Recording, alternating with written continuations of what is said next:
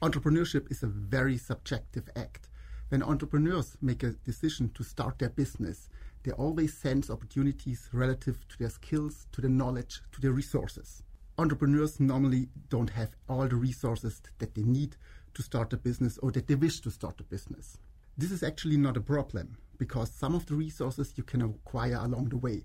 For example, you learn or you get access to financial means later in the entrepreneurship um, process. So this raises the question, what are actually the sufficient or insufficient resource endorsement that you need to be successful in the end. In order to understand the starting conditions more in depth, we see um, resource endorsement as configurations, as configurations of different kind of resources. For example, human resources like experience, knowledge, skills, but also social resources. That's your network, um, your friends that support you, and the financial means that you have at your disposal. What we find is quite um, interesting. One important point is that none of these resources account for your success in isolation. They always get their value in relation to other resources. This is already remarkable because sometimes you hear the argument that human capital plays a decisive role for success. We put this in context. Yes, it does,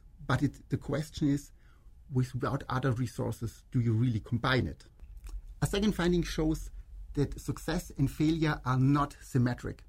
That means that all the things that lead to success do not automatically lead to failure if they are not given.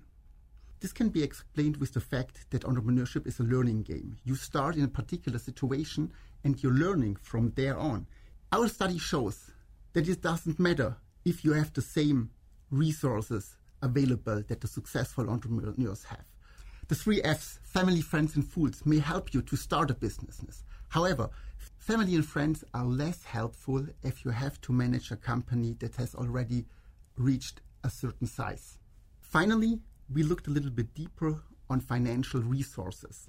There is a gambler's ruins hypothesis. That means that the more money you have, the longer you can stay on the table. If the success comes in future, you can sit and wait. Our study found something in opposition to that.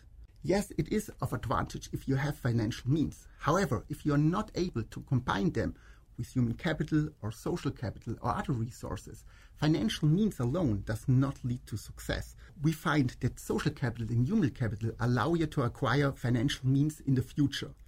This doesn't work for financial capital because you cannot buy in the future friends when you need them.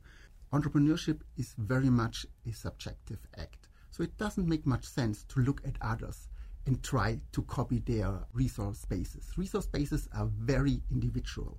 So you have fun and that could be enough to start your business successfully. There is simply not one path that leads to success, what gives plenty of opportunities to all the entrepreneurs out there.